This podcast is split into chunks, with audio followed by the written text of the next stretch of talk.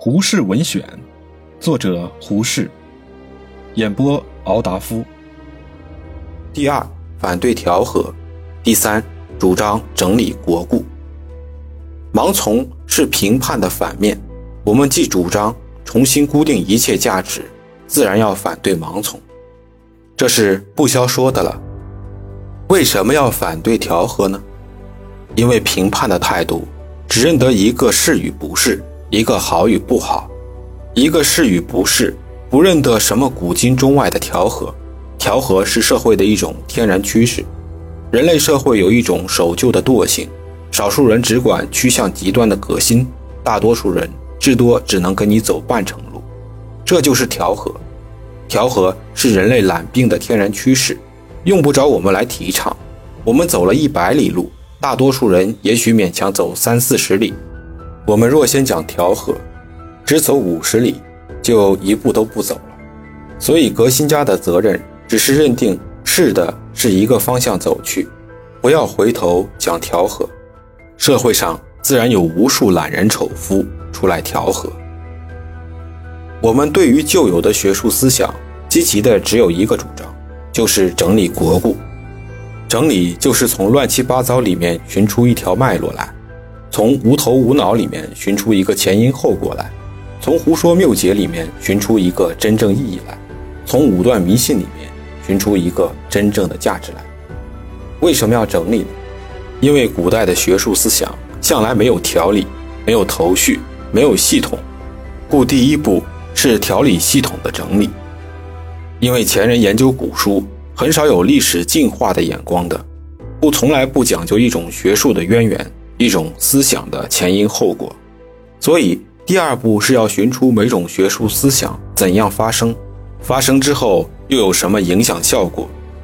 因为前人读古书，除极少数学者之外，大都是以讹传讹的谬说，如太极图、爻辰、先天图、卦气之类。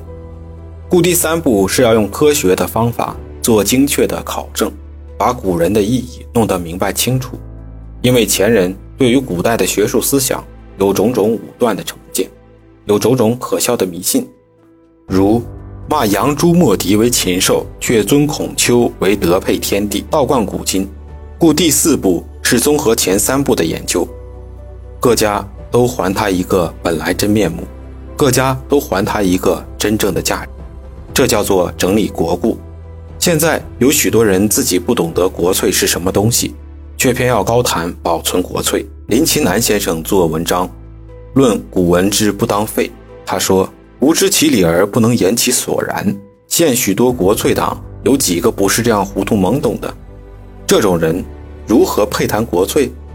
若要知道什么是国粹，什么是国渣，先需要用评判的态度、科学的精神。去做一番整理国故的功夫。四，新思潮的精神是一种评判的态度，新思潮的手段是研究问题与输入学理。新思潮的将来趋势，依我个人的私见看来，应该是注重研究人生社会的切要问题，应该于研究问题之中做介绍学理的事业。新思潮对于旧文化的态度，在消极一方面是反对盲从。是反对调和，在积极一方面是用科学的方法做整理的功夫。新思潮的唯一目的是什么呢？是再造文明。文明不是笼统造成的，是一点一滴造成的。进化不是一晚上笼统进化的，是一点一滴进化的。现今的人爱谈解放与改造，须知解放不是笼统解放，改造也不是笼统改造。解放。是这个那个制度的解放，这种那种思想的解放，这个那个人的解放，是一点一滴的解放；改造是这个那个制度的改造，这个那种思想的改造，这个那个人的改造，是一点一滴的改造；再造文明的下手功夫，是这个那个问题的研究；再造文明的进行，是这个那个问题的解决。民国八年十一月一日，晨三时。